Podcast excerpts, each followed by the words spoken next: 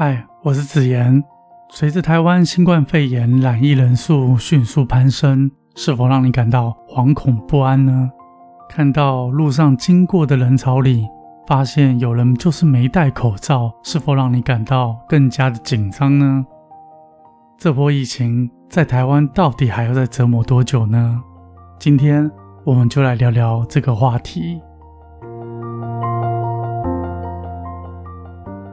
欢迎你收听遇见被爱自己的频道。这个频道是我出版第四本书之后才成立的，目的是希望能在我忙碌的工作里，特别抽出时间录制一段音频，和你一起沮丧、喜悦、欢乐，一起难过。想在这个频道和你聊聊，陪着你一起用我们的双眼去发现这个世界。新冠肺炎本土染疫的数字每天以百例向上增加，不时的手机里传来朋友或同事的提醒讯息，写着某某某去过万华，又或者某某某竟然确诊了，又经过了哪些足迹，然后在家路上见到超市里头人山人海，疯狂抢买物资，即使跟着一窝蜂挤了进去，货架的粮食也几乎被一扫而空。只留下最角落剩下的一两包泡面，那是你以往根本不会去吃的口味，你却含泪的拿去结账。打开电视关心疫情，每台新闻不断报着防疫新生活、确诊人数、死亡人数、新增的快筛站。即使关掉了电视，手机里会看到朋友家哪一区又哪一区突然的停电，最近。哪一区又要轮流停电？加上小孩停课，在家远距教学，每个人几乎被恐惧的资讯不断的轰炸。一方面要自主防疫，另一方面又要处理被打坏的生活节奏。也有许多的女生听众们，还要再多照顾一位居家上班的大男孩，自己的丈夫，生活几乎快要来到了崩溃的边缘。今天稍早，有一位小朋友传 line at 给我，他很稚气的写道：“子言导师，可以请您说说话吗？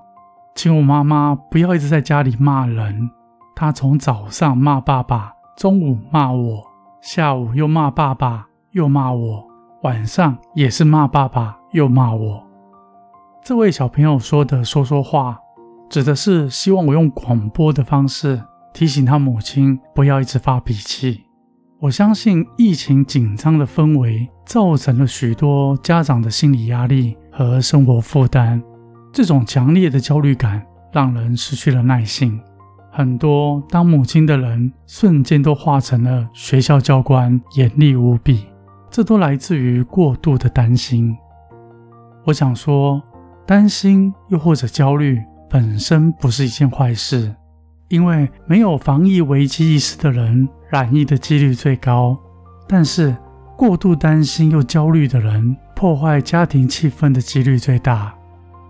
我们可以遵守政府的防疫规定，减少不必要的出门，佩戴好口罩，勤消毒，适时为自己和家人量测体温，关心家人的足迹，用少量的担心把防疫工作做好。我由衷的希望各位听众。信任我们台湾人民的防疫素质，以及中央疫情指挥中心各个地方政府的防疫政策。也许确诊数字会累积到一个高峰期，但是我要跟大家说，这波疫情绝对不会像印度造成如此严重的灾情，也不会造成超大规模的蔓延。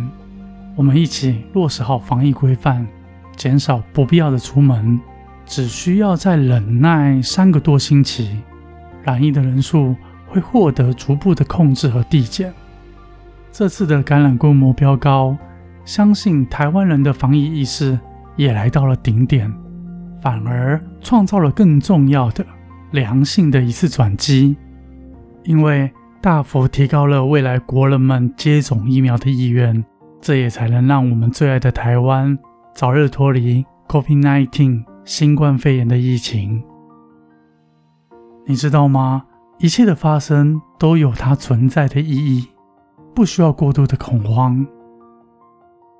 最后，希望写讯息给我的小朋友，你的母亲能够听到这则广播，不担心反而容易染疫，但是过度的担心反而会打坏家人的关系。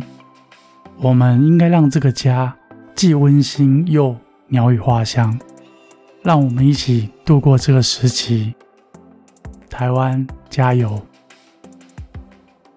很高兴在这里遇见了你。